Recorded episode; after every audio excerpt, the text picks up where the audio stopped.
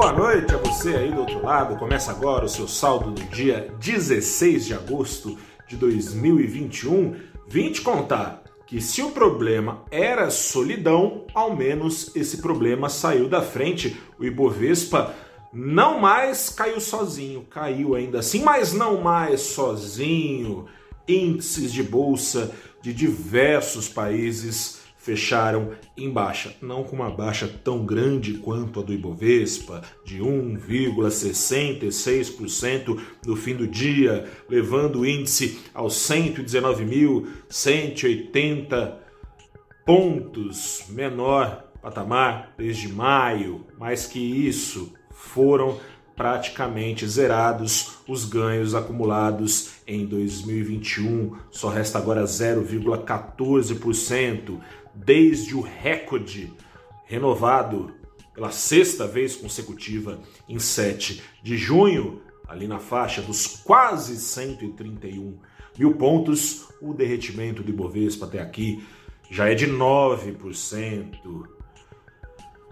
Gente, seguinte, o que que fez é, o Ibovespa não ficar sozinho, ao menos na maior parte do dia, ou pelo menos ter mais companhia?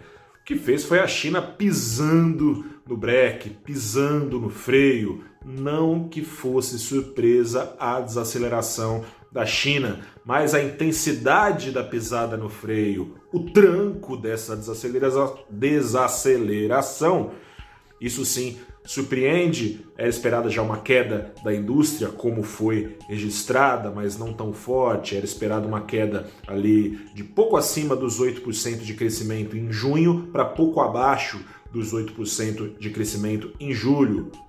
Uma queda que, do crescimento que foi ali para casa dos 6%.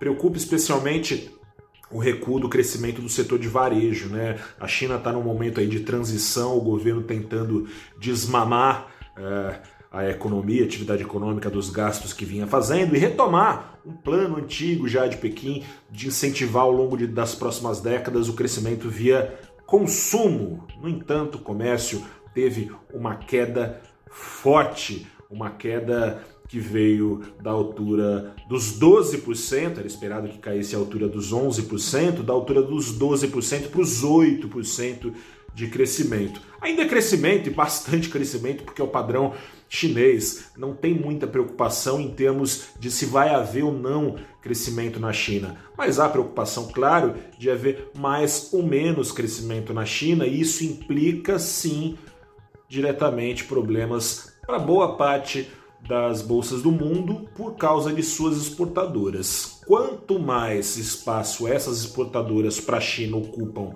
nas carteiras teóricas, mais tendem a penar essas bolsas. E no caso da bolsa brasileira, preocupa pelo seguinte: a Vale, que é a empresa é, mineradora brasileira que mais ocupa espaço no Ibovespa, a Vale subiu, ou seja, se a Vale desancar a cair, aí sim pode ficar ainda mais feia a situação do Ibovespa, que caiu, como eu disse, quase 2% nesta segunda-feira. E aí você está me perguntando por que, que o Ibovespa caiu 1,66%, enquanto a Bolsa de Nova York chegou a virar no fim do dia sem ter a companhia, então, nas últimas horas, nos últimos momentos da Bolsa Brasileira, uma alta ali um pouco acima da estabilidade para o S&P 500. Por que, enquanto caía quase 2%, caía a bolsa, as bolsas uh, da Europa caíam na média apontada pelo estoque 600, menos de 1%, 0,7%, 0,7% também de queda para a carteira teórica do MSCI Emerging Markets, que reúne ali na carteira as principais ações emergentes. O Brasil, então, sua bolsa caindo bem acima da média dos seus pares emergentes. Por quê? Porque a Bolsa Brasileira, como você que acompanha o saldo do dia e acompanha o dia a dia do mercado no valorinvest.com, já sabe, a Bolsa Brasileira tem lidado com riscos essencialmente nacionais. Inflação subindo, Isso, por sua vez, diminui o espaço no teto de gastos para o próximo ano. Afinal de contas, vão ter que ser reajustadas de acordo com essas projeções de inflação em alta os pagamentos, os repasses feitos em programas sociais e outros gastos, então, que o governo tem a fazer em 2022. Vai diminuindo o espaço no teto de gastos. E mais, se a inflação sobe e prejudica o lado fiscal, essas duas coisas juntas puxam para cima a perspectiva de juros aqui no Brasil. Os juros, por sua vez, se os juros sobem, os juros tendem a encarecer ainda mais o serviço da dívida brasileira, ou seja, o Brasil vai pagar ainda mais caro para se financiar. Para você aí do outro lado, que investe no tesouro, por exemplo, o governo vai pagar rendimentos maiores, porque a taxa de, referência vai estar maior e a rolagem da dívida vai ficar mais cara, o que por sua vez prejudica a inflação de novo, coisa e tal. É uma espiral bastante negativa que tem enquanto esses indicadores, inflação, risco fiscal e juros, é, têm apontado para cima, tem apontado para baixo as projeções de crescimento do Brasil. Isso tudo regado a muita instabilidade, política, no que vem tem eleição, parece até que 2022 já começou no fim de semana, uh, mantendo o tom nervoso com o qual tem lidado investidores locais e tem afugentado investidores estrangeiros.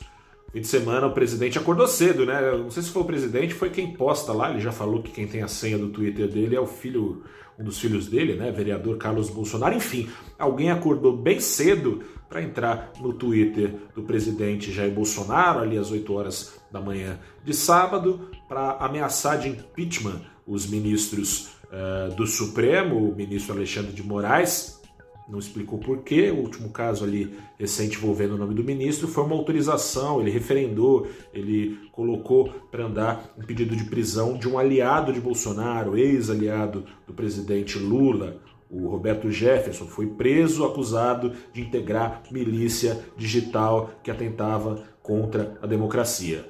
Ameaçou de impeachment também Luiz Roberto Barroso. Últimas notícias que tem o nome do ministro envolvido tem muito a ver com a oposição do TSE, o Tribunal Superior Eleitoral, presidido por ele, oposição ao pleito de Bolsonaro de retomar o orelhão com ficha. Orelhão com ficha não, o voto impresso lá, está lá uma impressora para ter conferência do voto no papelinho, no papelzinho, sendo que já tem auditoria das urnas é, digitais. Enfim, isso tudo traz dúvidas sobre o futuro, incerteza sobre o futuro. Te convido, aliás, a dar uma olhada no papo que eu tive nessa manhã, no programa dessa semana, abrindo os trabalhos, toda segunda-feira às 8 da manhã. Conversei com a Alessandra Ribeiro, da Tendências Consultoria, ela é sócia e diretora de macroeconomia lá. Conversei também com Fábio Akira, economista-chefe da Blue Line Asset. De acordo com a Alessandra, não fosse isso tudo que seria evitável, o dólar hoje no Brasil estaria na altura dos R$ 4,50, R$ 4,50 no mercado à vista. Fechou hoje de novo em alta, ainda mais distante desse patamar, o dólar, uma alta de 0,65%, foi aos R$ 5,27 por um tris, não nos 5,28 no fim do dia. Enquanto isso, a inclinação da curva de juros subia, por quê? Porque está complicado. Projeção hoje, Focus indicou que segue sendo perdido, escorrendo pelas mãos do Banco Central. Banco Central que já alertou que sozinho não faz verão, precisa da ajuda do governo. Está subindo a expectativa de, de inflação, ainda que esteja subindo a expectativa de juros. Tá dureza, hein, gente? Eu sou o repórter Gustavo Ferreira, convido a continuar conosco para saber até onde vai essa espiral. Espero que acabe logo. Grande abraço, até a próxima, boa semana, se cuide, eu me cuido daqui, que a pandemia ainda não acabou. Até a próxima e tchau.